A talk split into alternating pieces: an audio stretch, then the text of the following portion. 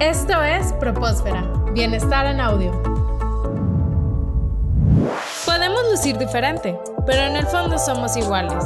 Equidad, solo aquí en Propósfera. Mí en lo personal, esto es personal y de hecho de eso se trata la inclusión y la diversidad, de que es una perspectiva individual.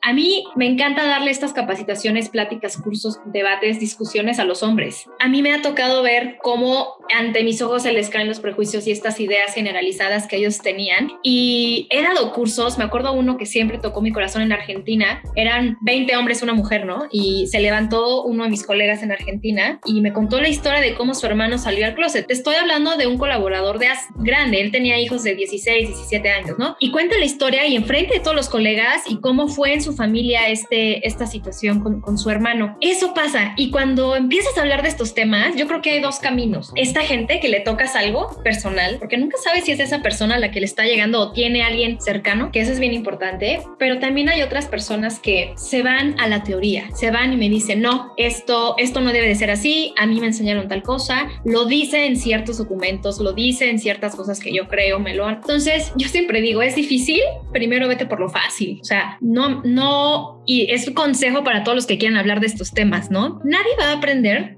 si lo estás regañando y si le estás dando información de una manera negativa o exponiéndolo o exponiéndola. Al contrario, hay una barrera. Y cuando tú ves que alguien ya tiene esa barrera, yo te diría, detente ahí. Es decir, tal vez no es el momento para hablar con esa persona y encontrarás otro. Y, y lastimosamente, pues esta persona se quedará con esas, esas ideas. Pero vete con los que ya viste que sí. Siempre yo te digo, o sea, si tienes una puerta cerrada, asómate a ver si hay una ventana. Entonces, primero vete a las ventanas abiertas, a estas personas que estás viendo con apertura, que no les necesariamente son incluyentes aún, pero ya tienen la apertura. Entonces, la apertura, yo te diría, Iván, no puedo crear un estereotipo de quién tiene más apertura o quién no. Yo te diría, quien tiene más apertura es quien tiene un caso de un grupo minoritario o vulnerable a su lado o lo representa. Las personas que representamos un grupo vulnerable, y yo que puedo decirte, soy mujer latina en un país pues, bastante machista, pero dentro de eso tengo un privilegio, soy una mujer blanca. Y entonces yo represento un grupo vulnerable, pero sé que hay otros grupos vulnerables. Entonces, eso a mí me hizo tener la apertura necesaria. Pero un hombre blanco con ciertos privilegios, tal vez en un país como México, hasta que no vea sus privilegios y vea los no privilegios que tienen los demás, difícilmente los va a aprender. Y luego si los regañamos y se lo hacemos de manera mandatoria, obligatoria, va a ser más difícil. Entonces tampoco se trata de sufrir. Claro, porque a fin de cuentas, pues todo es el reflejo de una sociedad que tiene varias áreas de oportunidad, llamémoslo así. A veces estas personas, cuando tú llegas y les dices en un tono de regaño las cosas que pues sería muy bueno que vieran, ellos se sienten ofendidos porque pues a veces no es su culpa, ¿no? Por ejemplo, tú mencionas el caso de un hombre blanco que tiene ciertos privilegios, pues no es su culpa ser así. Claro. Y no es su culpa que las demás personas lo traten de cierta manera, pero sí es bueno que sea consciente, como tú lo dices, de esos privilegios y que pueda ver los no privilegios de los demás. Y qué bueno que lo mencionas de esa manera, de una forma que pues no sea negativa, por llamarlo así. Mariana, también quería preguntarte sobre lo que mencionas de cuando te acercas con algunas personas que tienen más apertura a entender estos conceptos, si has notado que, que esto tiene una repercusión en las otras personas que todavía no tienen esta apertura? Es decir, que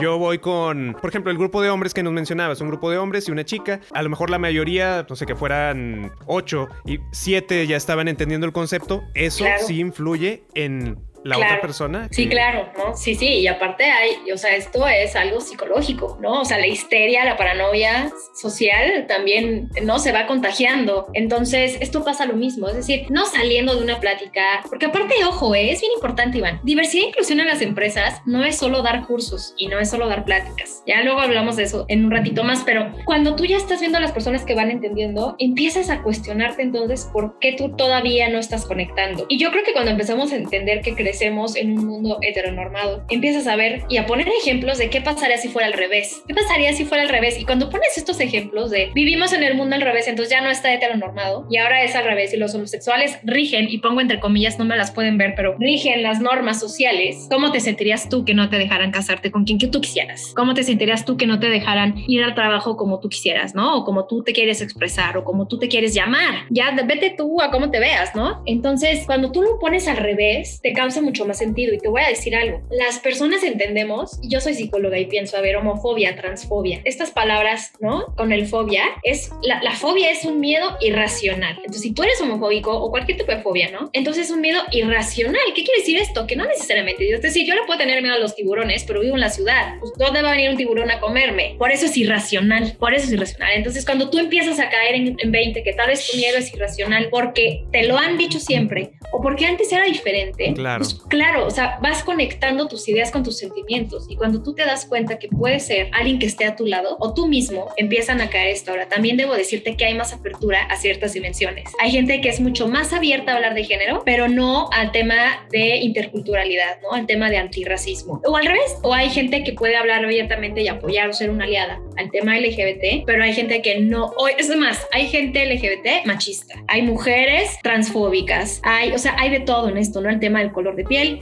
la religión, las creencias, las generaciones. Debo decirles a los que nos están escuchando es que el tema de inclusión no es ser una buena persona, porque la inclusión es tan complicada que no es natural. Es decir, buscamos siempre la afinidad porque nos da seguridad. Continúa con nosotros en Propósfera.